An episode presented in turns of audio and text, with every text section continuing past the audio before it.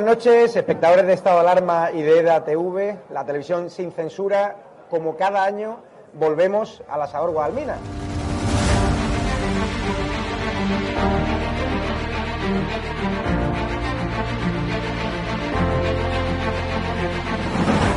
¿Por qué te gusta lo que hacemos? Porque dices la verdad. Está muy bien y a estar muy contenta. Señora, ¿les ha gustado el programa? Alcanzaron con un disparo en la cabeza a un compañero que era el jefe de la web y que como dice, no, es que ya han dejado de matar. Parece que Franco está matando todavía. Cuando vivía Franco, la libertad de expresión, y ahora resulta que son ellos los que no nos dejan hablar a nosotros. Y hay que ir a por ellos. De defender causas que están silenciadas, los pequeños agricultores, los pequeños ganaderos, gente que nunca ha tenido un, un micrófono. Nosotros no nos hemos tomado nunca canapés en la sala VIP antes de entrar en, en un plato de televisión con monedero. Y yo simpatizo con estos pequeños grupos que reivindican algo, luego les puedo vender toda mi mercancía averiada. La historia del Partido Socialista Obrero Español es la historia del crimen y del latrocinio. O Sánchez o los que estamos aquí.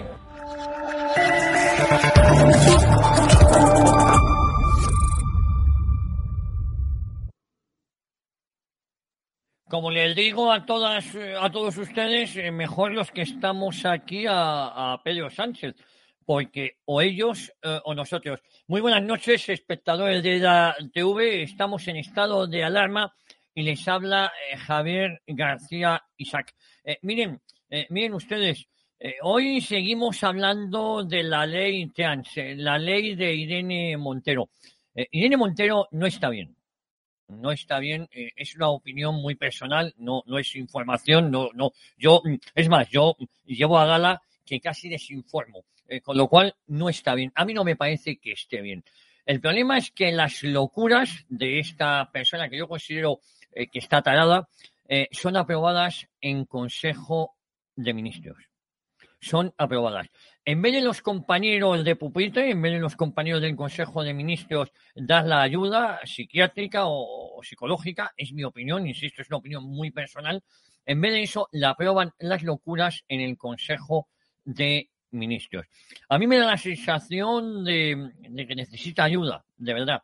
Y en vez de aprobarla estas locuras, estas aberraciones, eh, lo que tenía es que ponerse en tratamiento. ¿Qué tipo de infancia, con qué tipo de hombre se ha juntado esta uh, borrica para parir una ley como la que hoy, eh, como la que llevamos semanas eh, conociendo? Eh, parece ser que incluso PP y Partido Socialista han llegado a un acuerdo para tumbar la ley de una de las ministras del gobierno. Esto va a dar mucho que hablar. También les vamos a tener que hablar de ese repaso que Núñez Feijó le ha metido a Pedro Sánchez. Eso hay que reconocerlo. Eh, 58 minutos del presidente del gobierno contra 18 del Alberto Núñez Feijó. Aunque no es menos cierto que Feijó en algún momento se ha llevado algún que otro rapapolvo, como cuando le dijeron eh, que eh, Feijó en Galicia ha triplicado por tres la deuda pública. Eh, nada que no haya hecho el Estado central. Bueno, para hablar de esto y otros muchos temas, hoy contamos con la presencia de grandes y buenos amigos, como es habitual en esta casa. Eh, contamos con la presencia del economista José Luis Barceló. José Luis, no sé si eres tú el primero a aparecer. Ahí está. José Luis con un desorden ordenado, José Luis, ¿no?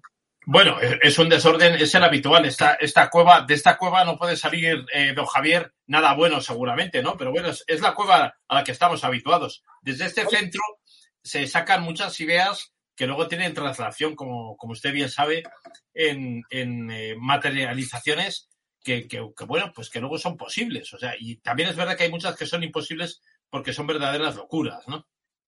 Eh, bueno, eh, yo te iba a decirte, José Luis, que vamos a empezar dando primicias el 2 de eh, noviembre. José Luis Barceló, si Dios quiere, vuelve a las ondas, vuelve eh, a la boca del lobo y vuelve su programa Mundo Financiero. Ya diremos cómo se llama la emisora. Mañana igual tenemos alguna sorpresa. Mañana ya hacemos pública igual la APP a través del cual nos van a poder escuchar. Por supuesto, lo interesante es que todos se registren también en EDATV News. Es una manera de apoyarnos también registrándose en la aplicación. Es absolutamente gratuita.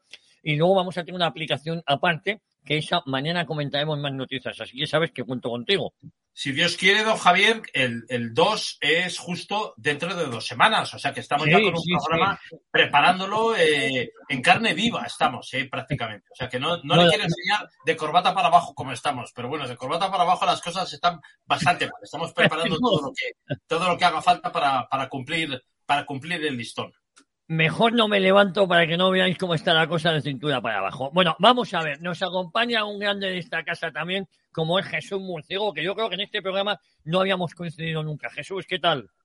Encantado de estar aquí. Nunca habíamos tenido la, la oportunidad de coincidir, pero es un, es un gusto estar con grandes amigos como tú, Javier, y como José Luis también.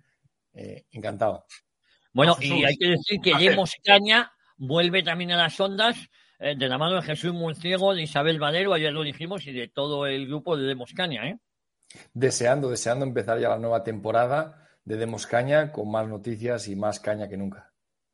Oye, y por último y no menos importante, mi amigo, un experto en política internacional, sobre todo los países de Visegrado, como es Álvaro Peña. ¿Qué puede salir mal esta noche con, con este equipazo? Álvaro, ¿cómo andas? Muy bien, no puede salir nada mal. Lo único, preguntarle a José Luis que qué cueva tiene, porque si es la cueva de Alibaba y los 40 socialistas, puede tener problemas con la cartera. No, Por aquí, por aquí, don Álvaro, que nos conocemos bastante bien, no hay ningún socialista, pero la cueva sigue siendo cueva, ¿eh? aunque no haya socialistas. Aunque no haya socialistas, esto es una cueva. Don Javier la conoce bastante bien porque aquí ha estado bastantes veces metido en esta cueva eh, a través de las, a través de las, de De las pantallas de, su- de sus cámaras y sabe que ah, cuando has explorado por aquí no había nada bueno. Bueno, por cierto, quiero agradecer a Álvaro Peña un gran favor que ha hecho con un familiar mío que tiene un, una hija Ah, sí. en, en Hungría y, y Álvaro Peña le ha solventado los problemas. Todo lo que pase por Hungría o Polonia tiene que pasar por Álvaro Peña. ¿no? Un placer. Bueno, José Luis Marcelo, eh, yo lo llamo una tarada, una borrica, una persona que ha perdido los papeles eh, y que es ministra. Por cierto, insisto, es una opinión muy personal. Es ministra gracias a la persona con la que se metía en la cama. Es decir, muy feminista ella, pero todos sabemos, y esto es, no, no, no estoy descubriendo la pólvora, que si Irene Montero no llega a estar liada con el macho alfa de la manada, no llega a estar liada con el macho alfa de la manada, no hubiese sido a ministra. Esa es mi opinión. Bueno, eh, los psiquiatras, eh, hoy venía en algún medio de comunicación con, con este pantallazo que nos está poniendo nuestro amigo Luis, los psiquiatras estallan contra la ley trans. Puede traer mucho dolor y arrepentimiento a muchas personas. Eh, José Luis, vamos a empezar con este tema. Bueno, es un tema, es un tema, es un tema candente que además eh, los psiquiatras y los médicos ya se están poniendo también un poco armando en este asunto, ¿no? Eh, fíjate que incluso hay una diputada histórica o, di- o diputado, ¿no? No sabemos muy bien, como es Carla Antonelli, son 48, 45 años aproximadamente de lucha política eh, que acaba en divorcio con el Partido Socialista. Se ha dado de baja del, del PSOE por el retraso de, la, de, esta, de esta ley y eso quiere decir que también probablemente muchas ansias y muchas expectativas que se crean por parte de algunas personas que probablemente son minoría en la sociedad española, eh, si, si esa, esa ansiedad eh, no se ve satisfecha, eh, pues da también al traste, ¿no? No pensemos ya tampoco en la ansiedad que va a crear una ley que puede provocar a través de la, de la cirugía y de transformaciones químicas a, niños, eh, transfor- transformarles su, sexualidad en otra, mutarles hacia otra sexualidad que con el tiempo, cuando alcance la pubertad o probablemente cuando alcance la mayoría de edad, eh, será un drama, será un drama biológico y un drama eh, personal, porque no podrán retrotraerse de los efectos que va a tener ese tratamiento químico o ese tratamiento quirúrgico, ¿no? En el caso de Carla Antonelli, de esta política y activista que fue por los derechos eh, eh, del colectivo gay y trans, eh, protagonizó en su tiempo ya una huelga de hambre en el 2006 por los retrasos de su propio partido en la aprobación de la ley de identidad transexual, pero no podemos olvidar que probablemente ella se vio también,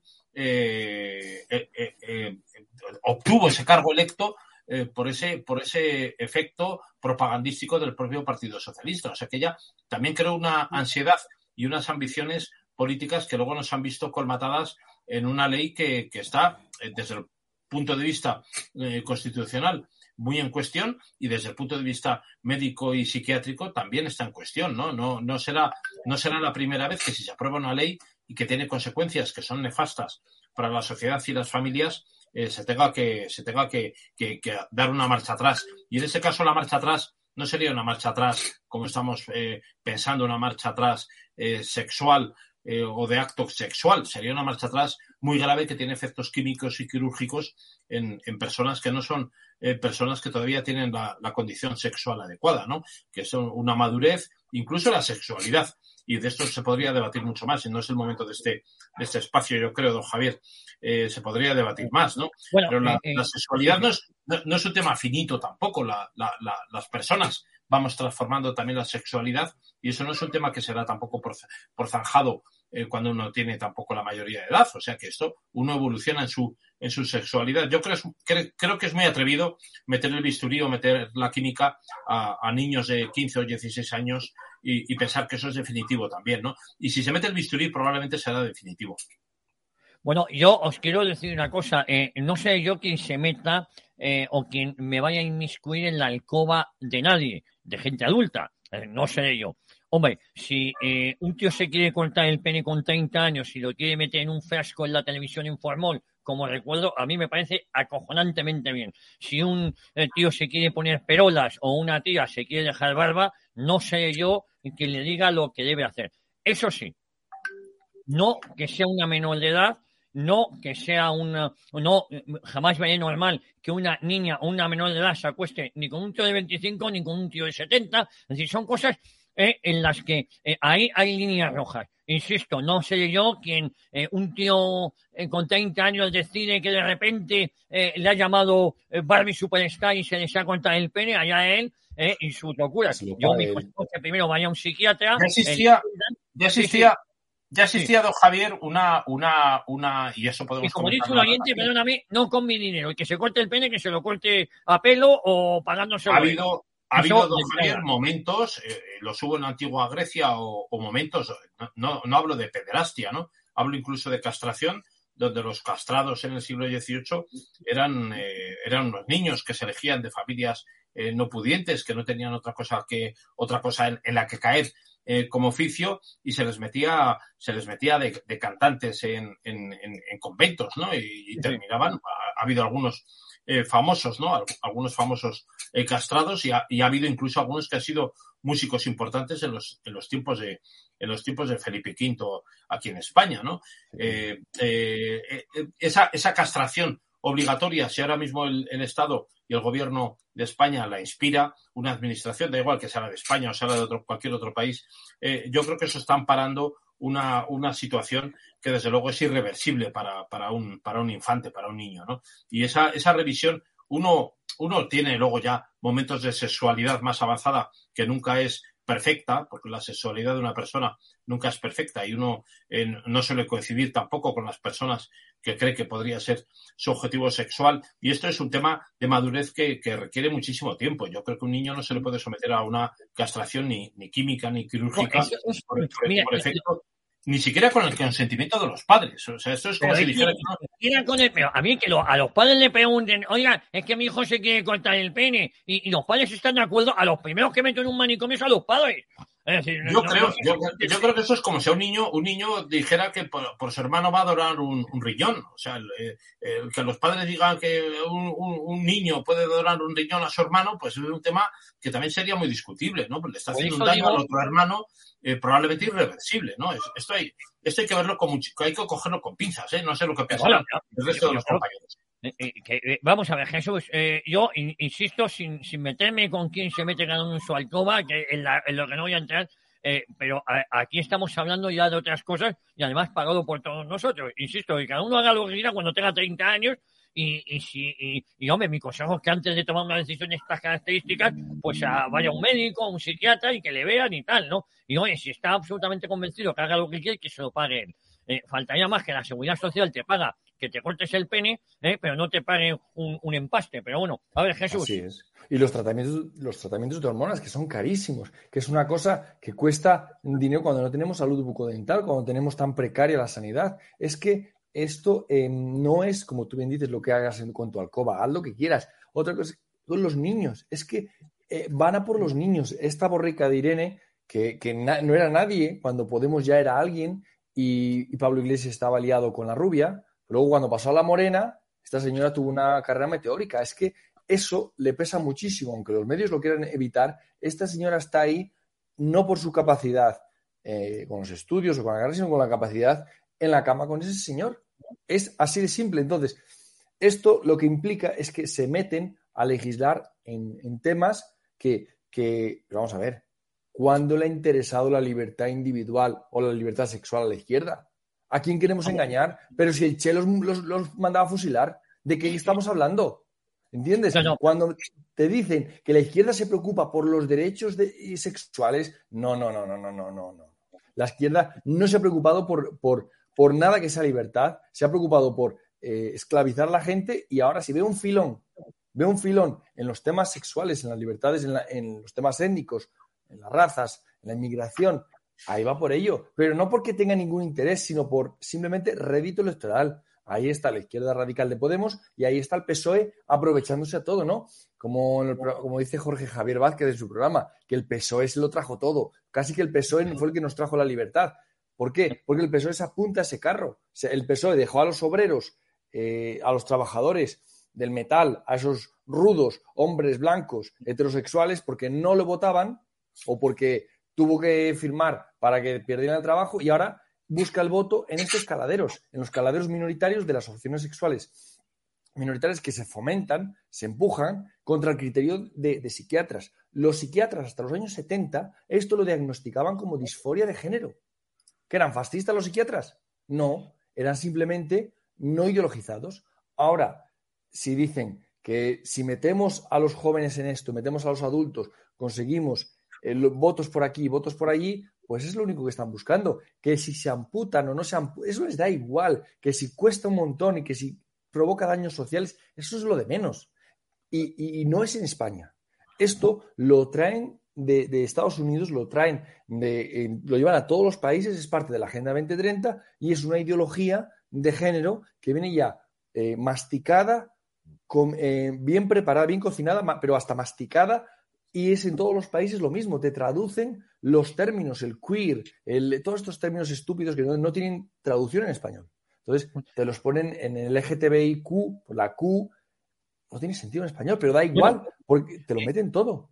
Eh, bueno, eh, eh, yo quería preguntaros también, y, y Álvaro, eh, hay, hay una cuestión, cuando se ha sacado, por ejemplo, la ley de protección animal, claro, la ley de protección animal que no le deja que le corten las orejitas al perro para que esté más mono, y en cambio te obliga a que le cortes el pene al perro, llámalo como te dé la gana, es decir, que esté, no le puedes cortar las orejas al perrito, ¿eh? Eh, pero le tienes que cortar el pene. Joder, pues vaya manera de proteger al animal también, ¿no, Álvaro? Eh, esto que puede parecer exagerado, esto está ahí, ¿no? La ley de protección animal lo que pasa es que, desgraciadamente, la gran mayoría de, de- de la población, la gran mayoría de la gente cree que es una ley para proteger a los animales del maltrato. Y ese es el problema. Cuando esa ley se empieza a aplicar, mucha gente se va a llevar una desagradable sorpresa, va a haber unas multas meteóricas y me temo que mucha gente se va a deshacer de su animal de, de su mascota antes de que esta ley se ponga en funcionamiento, porque es una auténtica locura.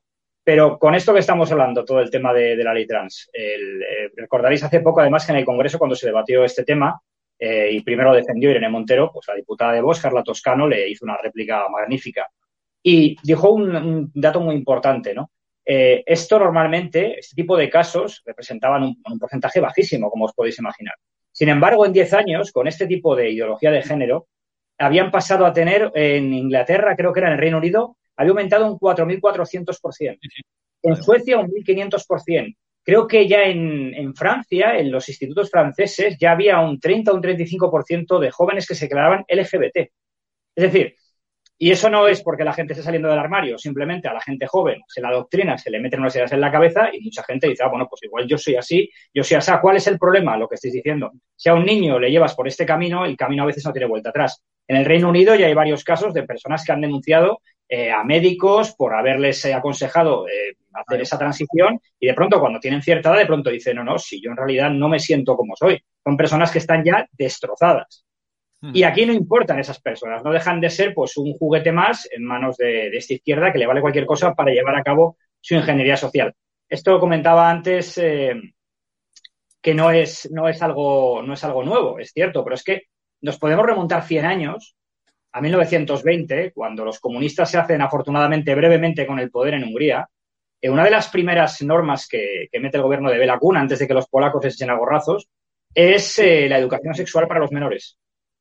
Es decir, hay una forma de, de manejar a la sociedad de- desde muy pequeño y una es, desde luego, la sexualidad. Y eso es realmente lo que está pasando con este tipo de cosas. No es más que pura y dura ingeniería social.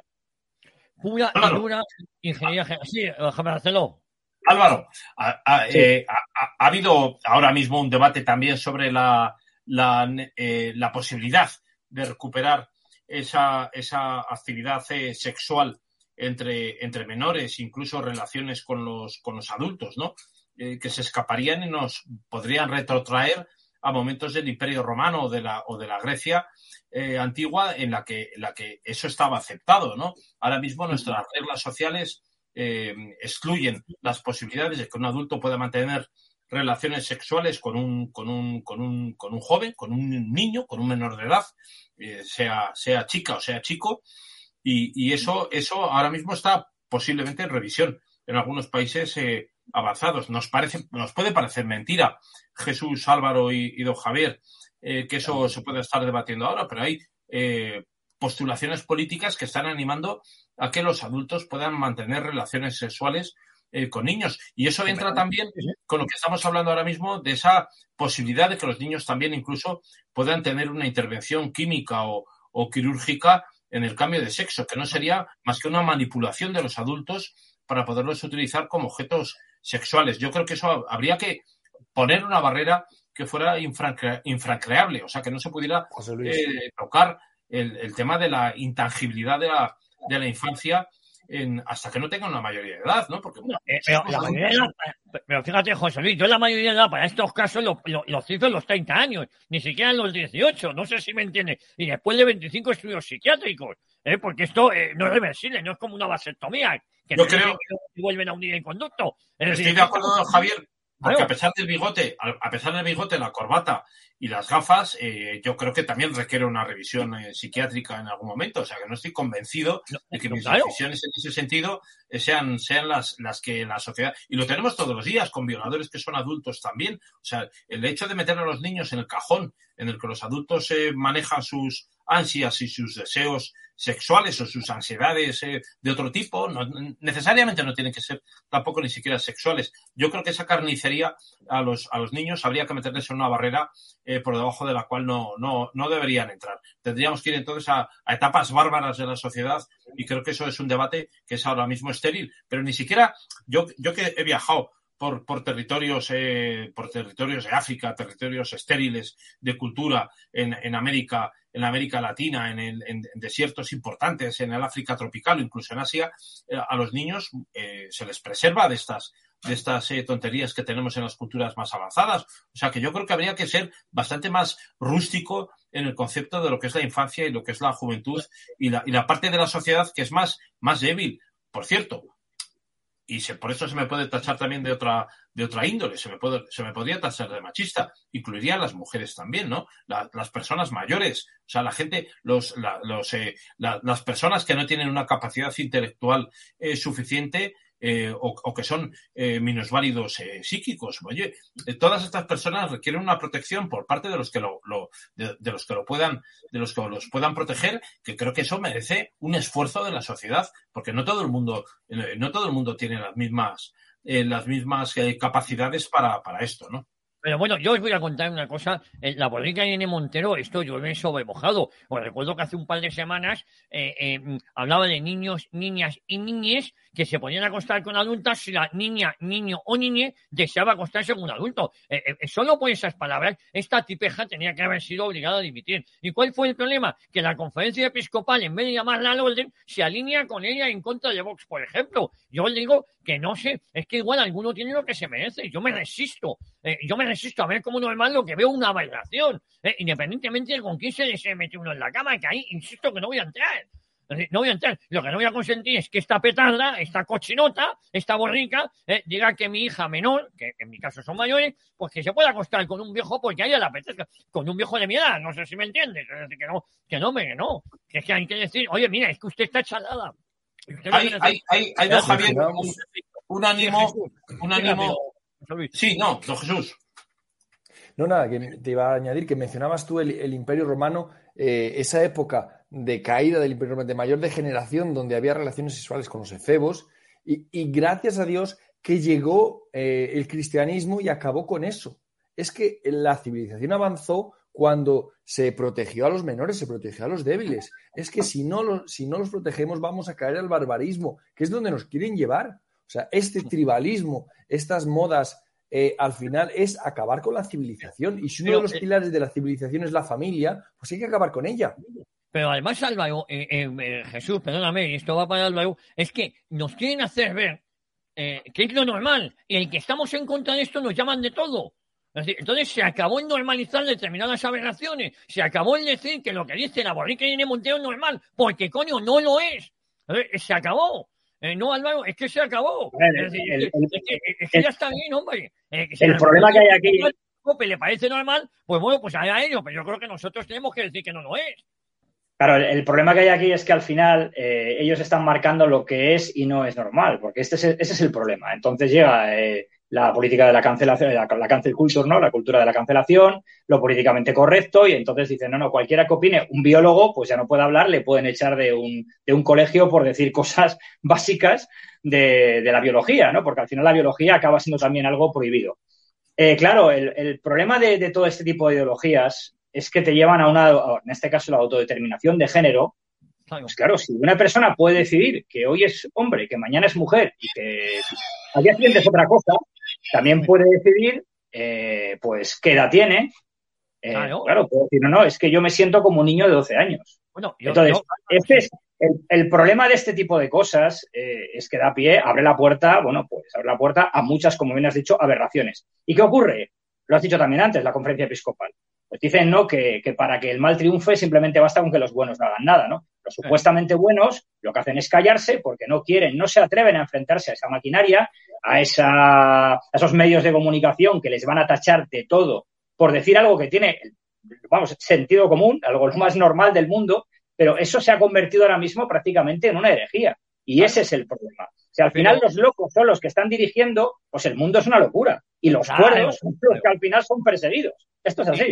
Y, no, y- y- al final, eh, los locos eh, dirigen el mundo, los locos entre comillas, y los demás tenemos que aceptar que sus locuras son lo normal. Y en este Eso es. caso no hablo de locuras, hablo, hablo de aberraciones.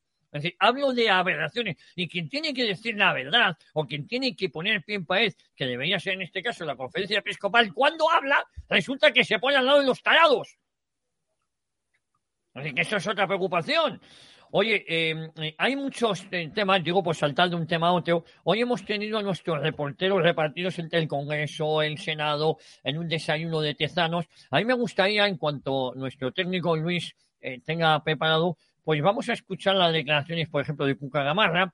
Eh, las comentamos, luego hablaremos de, de, de, de Echenique. Eh, bueno, eh, una, eh, lo que ha pasado en el Senado. Yo creo que Feijó ha dado un repaso a, a, a Sánchez. Eh, un Sánchez muy subidito, tirando de tópicos, aunque es verdad que algún zasca también se ha llevado el propio Feijó. Vamos a ver a, a, a Cuca Gamarra en esa eh, comparecencia, en esa rueda de prensa posterior y en ese trabajo magnífico que han hecho hoy nuestros reporteros. Sí, muy buenos días, portavoz. Quería preguntarle por el CIS, porque según lo último que hemos conocido, el PSOE aventaja en cuatro puntos al PP, según el barómetro de Tezanos, y el propio Tezanos eh, ha justificado esa caída de su partido diciendo que Feijó, eh, bueno, que la población ha visto que no tiene conocimientos necesarios. No sé si a usted le sorprende, ya que es el único que pronostica estos resultados electorales y, y qué le parece. Muchas gracias. Yo creo que lo que todos los españoles conocen a estas alturas es que el CIS lo que necesita es un director y no un hooligan de Sánchez, que su único objetivo es ejercer de disciplinado militante del sanchismo, pues sirviendo a su señor con aquello que él sueña. Si fuera verdad estos datos que publica eh, el CIS, que publica Tezanos, Pedro Sánchez ya habría convocado elecciones. Y además, algún medio de comunicación estaría publicando encuestas en esa línea. Y, sin embargo, nadie es capaz de avalar ya hace mucho tiempo los datos del CIS. Bueno, yo creo que, eh, la verdad es que eh, es creíble el CIS de Tezanos, pero luego, luego os enseñaré eh, lo, de Tezanos, de verdad. Luego, luego ha estado también este Habito Aquiles, ha estado nuestro eh, corresponsal eh, Tate Barceló, ha estado con Tezanos. Eh, Tezanos, eh, ha habido una pregunta eh, que le hace, oiga, con la mano en el corazón, Tate Barceló ha estado muy hábil ahí, con la mano en el corazón, Tezanos, ¿usted sé que esta encuesta del CIS? ¿Sabes? y sobre todo a la pregunta de, de, si era el presidente más abuchado, Tezanos decía que no, que ha habido otros presidentes abuchados. Eh, Jesús, eh, bueno, la verdad es que lo de Tezanos, eh, y luego, hoy salió otra encuesta diciendo que el 70% de la población estaba muy descontenta con la situación que atravesaba España. Y luego en la encuesta del día anterior decía que el líder más malvado es Pedro Sánchez. Mire, aquí hay algo que no me quiero, Jesús, ¿no?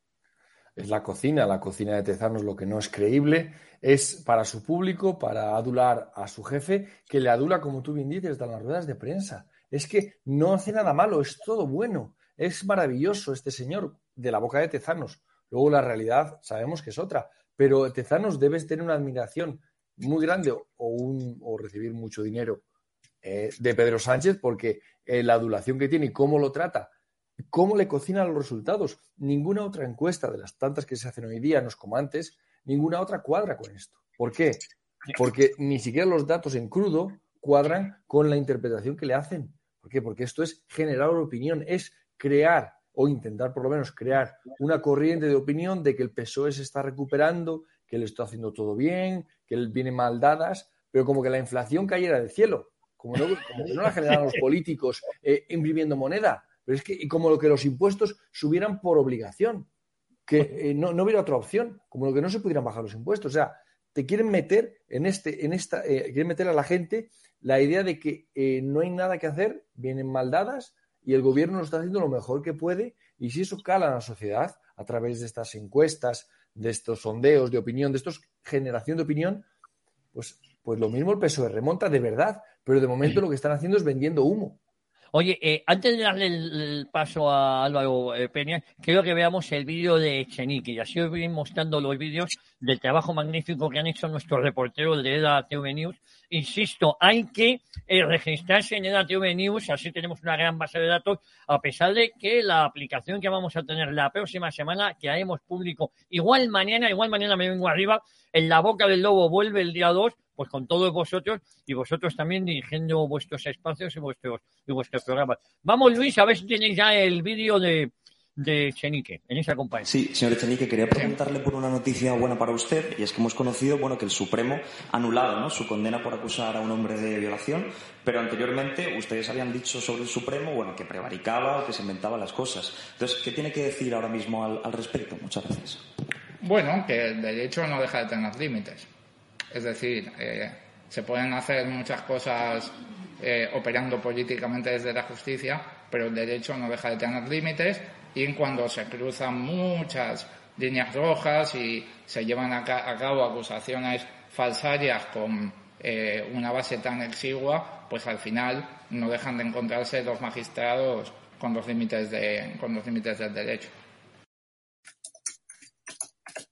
Bueno, vamos a ver. Eh, eh, eh, Álvaro. es un marketing. Es, es, un marketing eh, eh, esto, eh, es que tienen eh, también el embudo, eh, son, eh, a mí esta chusma que tiene, eh, ¿cómo diría yo? Está siempre pendiente de la paja en el ojo ajeno y nunca la viga en el propio. eh, la verdad es que me ponen un poquito nervioso. ¿eh? Eh, no ha habido. España ha estado lleno de políticos detestables, pero este es uno de los que se lleva la palma, ¿eh? Sí, la verdad es que Podemos es aspirante al título, pero con diferencia, ¿eh? porque tiene unos, unos personajes. El problema es que tienen una forma de pensar eh, tan fanática y que, claro, lo que nos sorprende es que haya tantos en el Congreso que puedan mantener ese tipo de opiniones, ¿no? Desgraciadamente también es un poco la imagen que tenemos, cómo se ha degradado la política en España. Pero bueno, el caso de, de Echenique está muy bien. Es decir, sí, el Tribunal Supremo iba por él, pero claro, se han encontrado con la justicia, apareció una señora con una espada y con los ojos vendados y dijo, no, por aquí no podéis pasar, no podréis pasar por encima de Echenique y entonces se han tenido que echar para atrás. Es demencial, pero bueno, es, es, también es su discurso, que es el discurso que han mantenido siempre. Y luego quería comentar con lo de Tezanos, Sí, sí. pero realmente lo que decía Gamarra, bueno, que sí, dice que esto, esto, pero realmente el discurso de Tezanos al final es bueno para el bipartidismo. Porque al final Claro. ese discurso le, le viene muy bien al Partido Popular para decir, cuidado, que el PSOE está ahí, que nos tenéis que votar a nosotros. Si no votáis al Partido Popular, cuidado que vuelven a ganar los socialistas. Entonces, en realidad, les hace un, les hace un favor. Ese discurso, ese tipo de encuestas, al Partido Popular le viene muy bien. Entonces, Mm. vamos, no sé por qué en realidad no se tienen que quejar tanto. O se Bueno, quejan realmente con la boca pequeña. Hombre, se quejan porque, es decir, eh, el, el tema es que las- la, la, la queja que se hacen es para salvar el bipartidismo y el bipartidismo son Mm. los dos. Entonces se tienen que eh, conf- eh, confrontar unos a otros, luego llegan a acuerdos, eh, llegan a acuerdos en repartirse el pastel entre ellos. Ya cuando entra un, eh, hemos visto un espectáculo bochornoso con el programa de Salvados, que si se va no sé cuánta gente de Vox y tal, que es todo un montaje. Un todo montaje que favorece al bipartidismo, ¿eh? que nadie se va a engaño. Esto que si Olona, que si el otro, que si yo abandono el partido. Luego se ha sabido, como eh, en una exclusiva que dimos nosotros aquí ayer en EDATV News, que todo era un montaje. Un montaje de, de los cuatro que intervienen en ese programa. Resulta que dos habían sido expulsados del partido, estaban siendo investigados por meter mano en la caja, eh, supuestamente.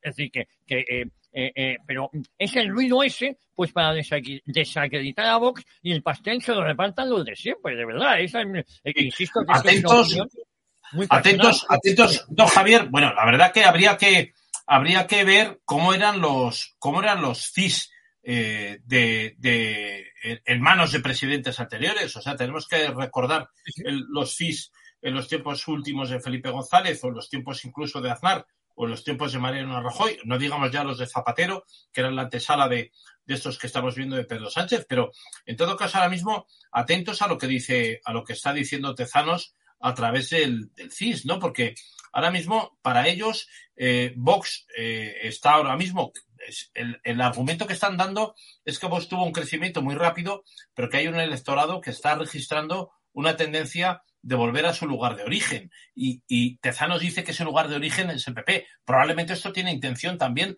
de conducir el voto hacia una determinada parte que a ellos les puede convenir más, ¿no? Pero eh, lo que viene a decir es que el PP se mantiene como una referencia pa- para aglutinar el voto de derecha. Eso es un dato que ahora mismo se extrapola del CIS y eso probablemente tiene- un interés también político Hombre. para no parecerse a los resultados que hay, por ejemplo, en Italia, en Polonia o en Hungría, ¿no? Con una, con una, lo que ellos hablan de una extrema volatilidad en, de- de- en otros países que se está dando en el voto de la derecha, con el tema, por ejemplo, con los resultados que ha tenido la líder de Hermanos Italia, Giorgia, eh, Giorgia Meloni, en ese país, a pesar de ganar las elecciones, obtuvo un 23 o un, un 22%, que, que según el CIS no es tanto, pero ha sido suficiente, ¿no?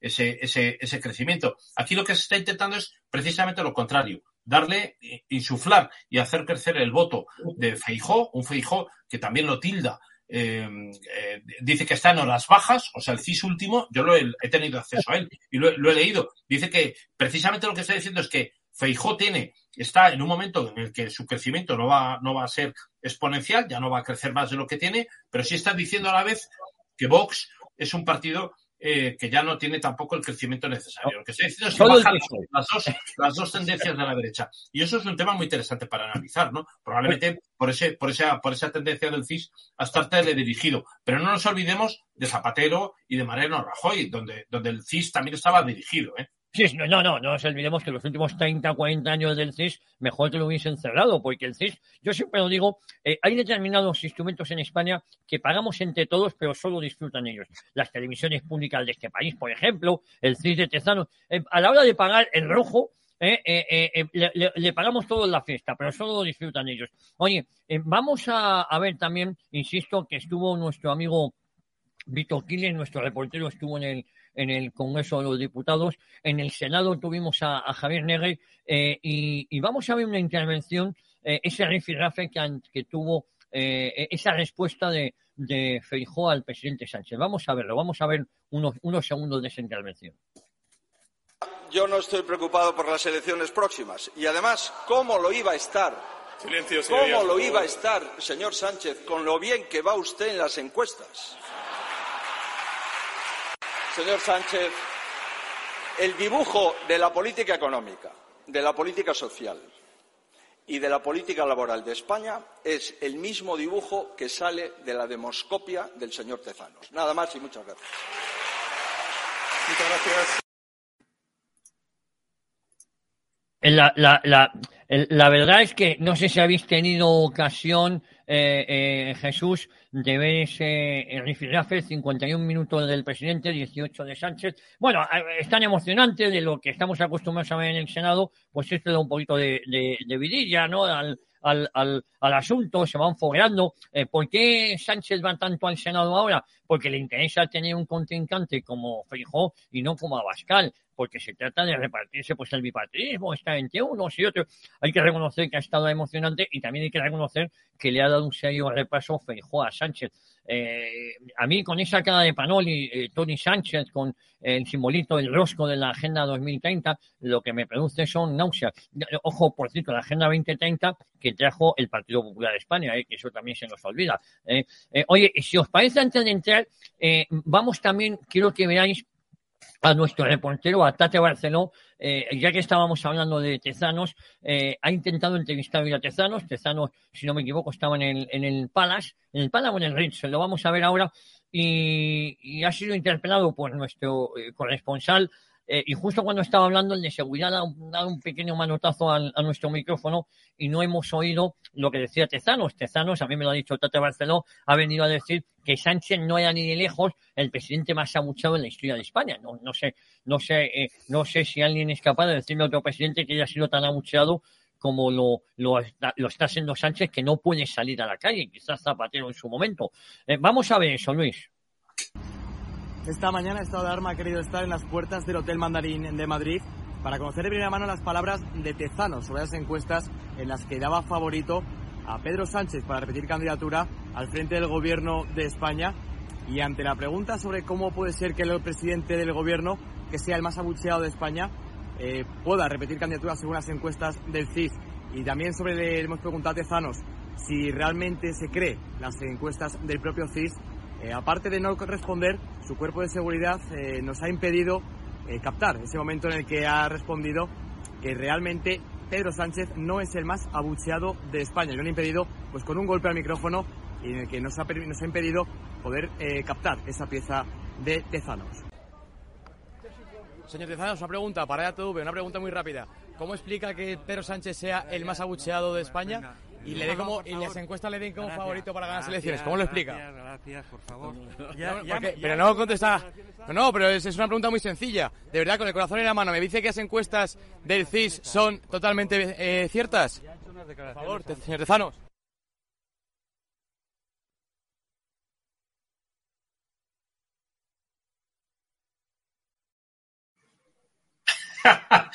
Y antes de Barceló, tenemos unos Le veo, le, veo, le, veo, ca- le veo cascadilla a Tezanos, ¿eh? Le Digo que tenemos, cascadillo.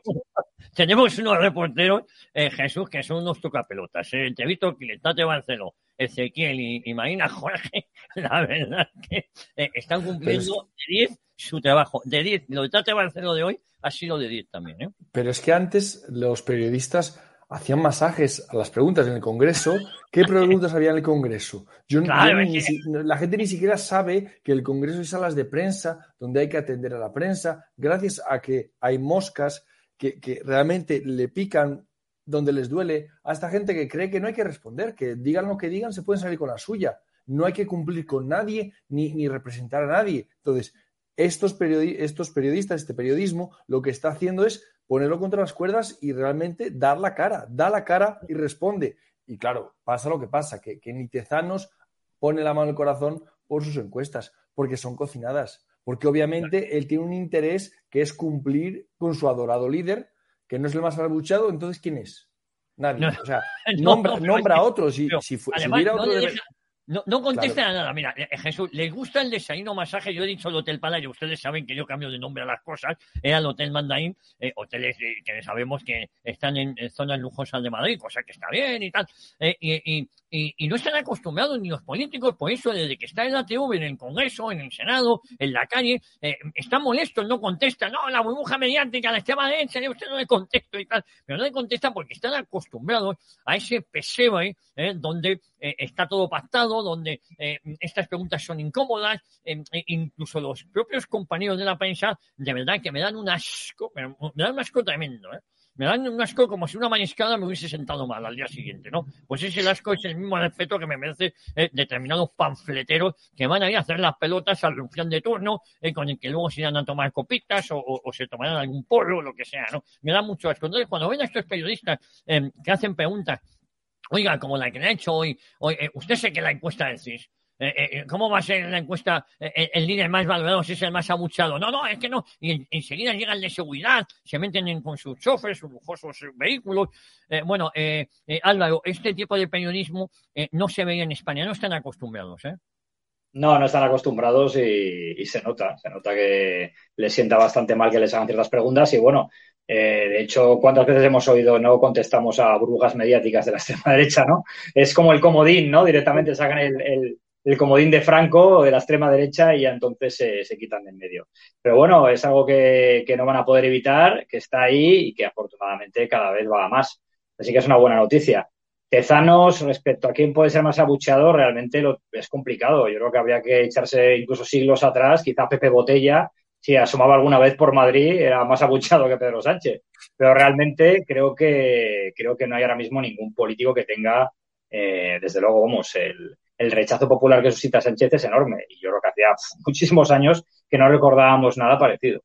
Así que bueno, pero mientras le sigan haciendo la cocina y mientras Tezano siga cobrando, pues seguiremos teniendo esto. Es que tampoco, en realidad no es ni noticia, porque es que es una tras otra. Bueno, eh, a mí me gustaría, eh, José Luis Barceló, por la parte que te toca, papelón el de Tate Barceló, ¿no? Hombre, sí, sí, sí, un, un papelón. Pero bueno, yo creo que él se lo come bien. Yo creo que al final es, eso, el, papelón es también el que tiene que responder sin, sin, poder y sin saber, ¿no? Y ahí, en este caso, probablemente callando también la, la, respuesta. Él sí lo sabe, pero no quiere responder, ¿no? Es lo que estamos viendo. Eh, esto ocurre con otros eh, políticos. Yo le veo también en un papel a Tezanos ya de bastante fatiga. Él ya sabe que aquí le queda, probablemente cuánto le queda, un año de trabajo a Tezanos ahí, eh, haciendo un esfuerzo ímprobo mistificando las encuestas, cambiando los resultados electorales, intentando. Eh, e, esto es un trabajo también el casino que probablemente no tiene más allá, no tiene una, una, trayectoria larga, ¿no? Eh, probablemente la, la, de los periodistas jóvenes que están ahí haciendo las preguntas tendrá otro, otro, otro día después. Pero Tezanos no tiene mucho más allá de lo que le dure la legislatura a Pedro Sánchez. Por cierto que sobre esto yo sí quiero decir, Álvaro y Jesús y don Javier, eh, que me parece que tampoco es tan fácil. Criticamos mucho a, Pedro Sánchez porque una cosa es lo que nos gustaría que ocurriera en las próximas elecciones generales, pero tenemos que pensar que el recorrido va a ser duro. La única oposición posible ahora mismo real eh, es la que están haciendo medios de comunicación como este, probablemente algunos partidos alternativos que están ahí en la, en la, en la lontananza. La gran oposición eh, visceral sería la del Partido Popular, ¿no? Que es la única que quedaría ahí como, como la gran opción política que podría eh, ocupar el espacio que ahora ocupa eh, Pedro Sánchez y en el cual tampoco tendríamos muchas esperanzas, pero a mí me parece, se me antoja difícil el camino de Núñez Feijóo hacia la Moncloa, ¿eh? O sea, yo lo quiero advertir que no me parece que una cosa es lo que queramos y pensamos muchos que está finiquitado el periodo de Pedro Sánchez y otro lo que realmente va a ocurrir eh, con ese semestre que tiene de presidencia España de la Unión Europea en la que Pedro Sánchez va a sacar una, una, un- una cabeza importante. Yo, yo sería muy prudente con los resultados. No creo que esté tan, tan vencido Pedro Sánchez como, como a muchos nos gustaría, ¿no? Oye, eh, por cierto, quiero mandar un abrazo a muchos de nuestros oyentes, a muchos oyentes que vienen de la boca del lobo. Mi amigo Miguel me dice, eh, me alegra un montón de volver a ver a don Luis Barceló, a don José Luis Barceló, a Tate y a Marina juntos.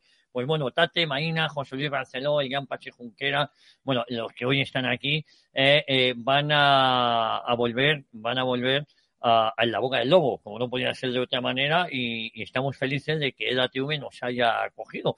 Insisto, va a haber sorpresas. La que me pregunte, el 2 de noviembre volvemos con Napal, y de vez en cuando, pues eh, alguna noche les acompañaré también, ¿eh? pero vamos a ver lo que me da el cuerpo. Estamos montando todo para dar sorpresas. Y miren, les voy a ser sincero, muy sincero. No somos ni mejores ni peores que otros. Somos distintos. Eso sí, que ya saben que aquí en esta nueva emisora no caben ni natilleros, ni bizcochables, ni hombres galletas y por supuesto no caben almibarados. Al que le guste bien y al que no. Oiga, hay muchísimas opciones que cada uno puede escuchar y ver lo que le dé la gana. Eso sí, luego no se queje que no se lo advertí. Esto crea adicción. Vamos a ver otro, eh, otro vídeo de mi amigo Víctor Sánchez del Real, eh, que también estuvo en esas eh, comparecencias hoy. Vamos a ver el vídeo, si lo tiene preparado Luis, de Víctor Sánchez del Real. en las peores circunstancias económicas, en las que, de nuevo, yo sí pienso en los españoles de a pie, se les exigen las mayores, las mayores, los mayores sacrificios, el mayor apretón de cinturón de la historia, creo que tendríamos que tener muchísimo cuidado todos, especialmente el Gobierno y quienes apoyan este Gobierno, en que cuando están presentando presupuestos que aumentan un 20% en su globalidad, deberíamos tener un poquito de cuidado. Porque estamos exigiendo a la gente unos recortes, unas limitaciones, unas reducciones de su calidad de vida que no están aplicando a la calidad de vida de aquellos que se dedican a servir presuntamente a esos españoles. Porque eh, en estas partidas, el MAEC, mmm, que por cierto es difícil de seguirles, porque está después de una y otra y otra y otra eh, reorganización de este ministerio, es difícil seguir las estructuras y hacer comparables, porque ustedes cambian más de ministro o ministra, de departamento y de área que yo creo que hemos visto nunca para un ministerio que se supone que es de Estado y que tiene una continuidad y, y, que tiene cientos de años de historia, el más antiguo de los ministerios, parece mentira tanta reorganización dentro de una sola legislatura. Pero este aumento, que ya supone aumento del aumento, hay que tenerlo muy claro de dónde sale. Sale del dinero de los españoles a los que se les está pidiendo recorte de sus propias partidas.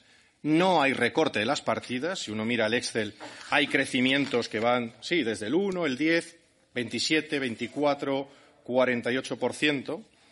Hay crecimientos enormes que se justifican, según ustedes, en, bueno, según usted no lo ha mencionado, en personal, en la presidencia de la Unión Europea, del Consejo, y en la presencia en instituciones, y lo ha mencionado muy de lado, y la presencia en ONGs.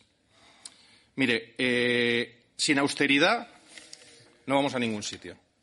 No podemos exigirle austeridad a los españoles y que el Ministerio de Asuntos Exteriores y, por extensión, todo el Gobierno se dedique a la pompa y la ceremonia. Esto es un tío grande, hoy he tenido ocasión de hablar con él. Eh, eh, Vox tiene una serie de diputados muy, muy buenos, muy, muy buenos, y, Vox es uno de ellos. ¿eh? No, no, no, Carla Toscano también, mi amiga Carla, si todo va bien el jueves como con ella. Cada vez que como con ella es un espectáculo, porque la mira todo el mundo y, la miran a ella, a mí no me miran, yo voy de, yo voy de, yo voy de, yo voy de Pokémon, yo voy de llavero, ¿sabes? Pero bueno, eh, grande, eh, grande Vox, y he querido, grande Vox, grande eh, mi amigo Víctor Sánchez del Real, entre otras cosas, porque efectivamente se nos están pidiendo a nosotros sacrificios que ellos no están dispuestos a cumplir.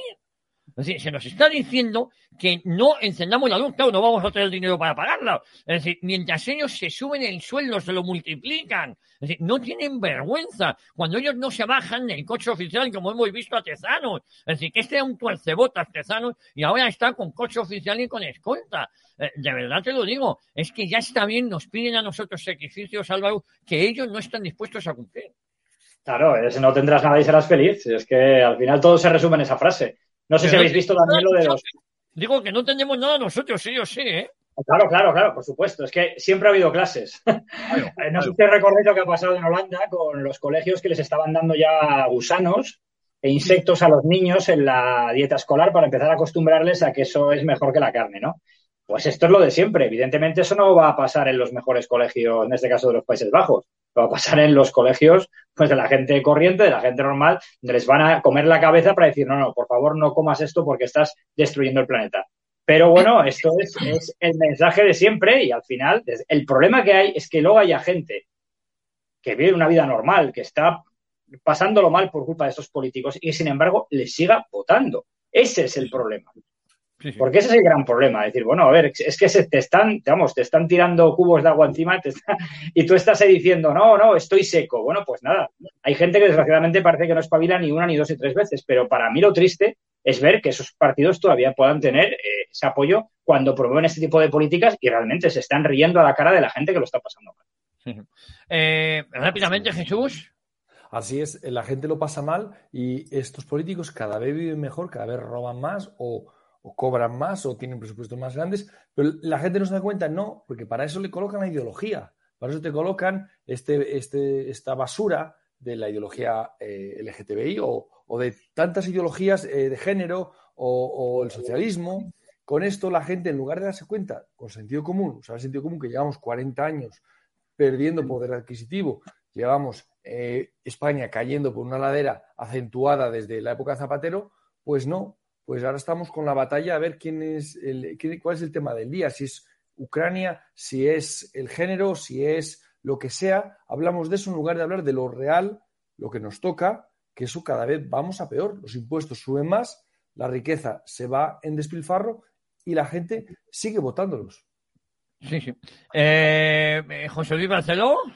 Bueno, yo es que tengo, tengo un criterio, eh, un criterio no bonista del sistema parlamentario, ni del sistema democrático, ni de partidos. O sea, yo creo que ahora mismo eh, creo que todos debemos hacer un esfuerzo por votar lo que creamos que es lo mejor, incluso algunos puede que ni siquiera vayamos a votar, pero yo creo, tengo un escepticismo total de que los problemas que ahora mismo tiene España, el mundo, la guerra de Ucrania, el IPC y tal, se vaya a arreglar votando a ningún partido. O sea, me da lo mismo que sea el PP, que el PSOE, que Vox, que cualquier otro. Creo que tenemos el derecho, el deber y la obligación de ejercer nuestro derecho al voto. Probablemente algunos incluso ni siquiera votaremos, eso nos dará una, legitimidad en la abstención, pero, pero, pero eh, eh, no creo que la solución vaya a llegar por la, por la. Es como si dijéramos que ahora mismo en la Segunda Guerra Mundial, Churchill o la Alemania en los tiempos de la Segunda Guerra Mundial se iba a arreglar porque eligiéramos otros diputados en el Parlamento. es, absolutamente ridículo.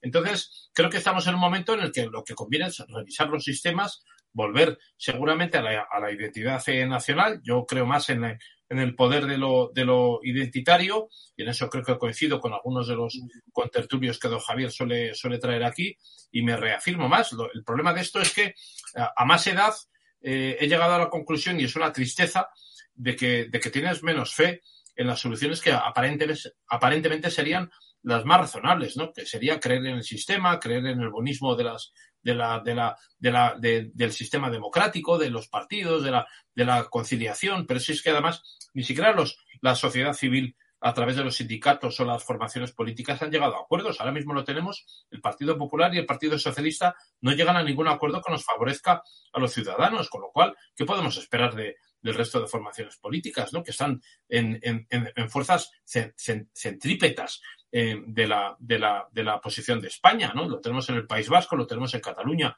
Yo, yo soy muy, muy escéptico acerca de la solución por la vía del voto en las urnas, ¿no? Y es una, eso me entristece, ¿eh? Yo querría que fuera de otra forma, pero me entristece llegar a esa conclusión. Bueno, eh, ustedes se dan cuenta que aquí no hay censura, que aquí cada uno dice lo que piensa, como no podía ser de otra manera. Eh, Jesús, eh, Álvaro, Álvaro ha rematado, sí, ¿no? ¿O no ha rematado, Álvaro? Sí, antes he hablado de tal, pero mira una cosa que lo decía José Luis. Es verdad que, que sí, que puedes llegar a estar desencantado, pero a ver, el problema es que dice, bueno, yo no voto, pero sigue habiendo un grupo de gente que sigue votando al sinvergüenza ladrón que nos sigue arruinando y nos sigue hundiendo la vida. Entonces, es algo. Quitar a ciertos políticos, eh, votar a otros para sacarlos ya es algo. A veces no es la solución. Puedo estar de acuerdo contigo pero es algo que hay que hacer. Lo que no puede ser es al final mirar hacia otro lado y decir, bueno, es que no me convence nadie. Bueno, pues nada, seguimos teniendo la misma basura eternamente. Hay que intentar cambiar, hay que arriesgarse y hay que hacerlo. ¿Que nos vamos a defraudar muchas veces? Pues sí, seguramente nos volveremos a defraudar, veremos, pero hay que intentarlo, no hay que dejar nunca esa, no quedar nunca esa batalla por perdida. Bueno, un día vamos a hablar del diputado del distrito, que yo sé que eso le gusta mucho a Jesús Murciego, porque a lo mejor lo que hay que intentar es cambiar el sistema y cambiar el modelo Así de es. votación. Es decir, efectivamente, a lo mejor hay una de representación más directa, como está en, en, en el Reino Unido, que no es que sea un régimen perfecto. Pero bueno, eso yo cojo el guante de Jesús y un día, un día hablamos de ese tema. Por cierto, un tema que vamos a hablar mucho en la nueva emisora con, con Demos Caña. Eh, queridos amigos, os mando un abrazo. Es un inmenso placer, como siempre, tenerlos aquí a esta hora de la madrugada, las bueno, de la madrugada, no exageremos. Hombre. que ha habido veces que nos hemos acostado más tarde. Igual está, eh, igual está en otro país, ¿o Javier? ¿Sabes lo que pasa? Que hay frases hechas que me encantan. Eso de qué tarde es, es, es de madrugada y tal. Y entonces, aunque sea de día, me encanta decirlas a la hora que sea. Eh, Álvaro, un abrazo fuerte. Un fuerte abrazo. Jesús Murciego, lo mismo digo, ¿eh? Un abrazo fuerte. Hasta la próxima. Os voy, os voy sacando ya la pantalla. José Luis Barceló, mañana te veo igual, ¿eh? Gracias, amigos, don Álvaro, don Jesús. Buen día. Y queridos amigos, muchísimas gracias a todos ustedes por su paciencia. Yo les invito a que sigan aquí enganchados a EDA TV, a EDA News y a lo que va a venir. ¿Saben lo que le dijo John Rambo a su coronel a la pregunta cómo vivirá Johnny? Este le dijo día a día. Amigos, vivan día a día y no se queda todo lo que escuchen. ¿Es posible? No, es casi seguro que es mentira. Mañana prometo volver a esta hora, más o menos con todos ustedes. Sean moderadamente buenos. Os espero. Ready and action.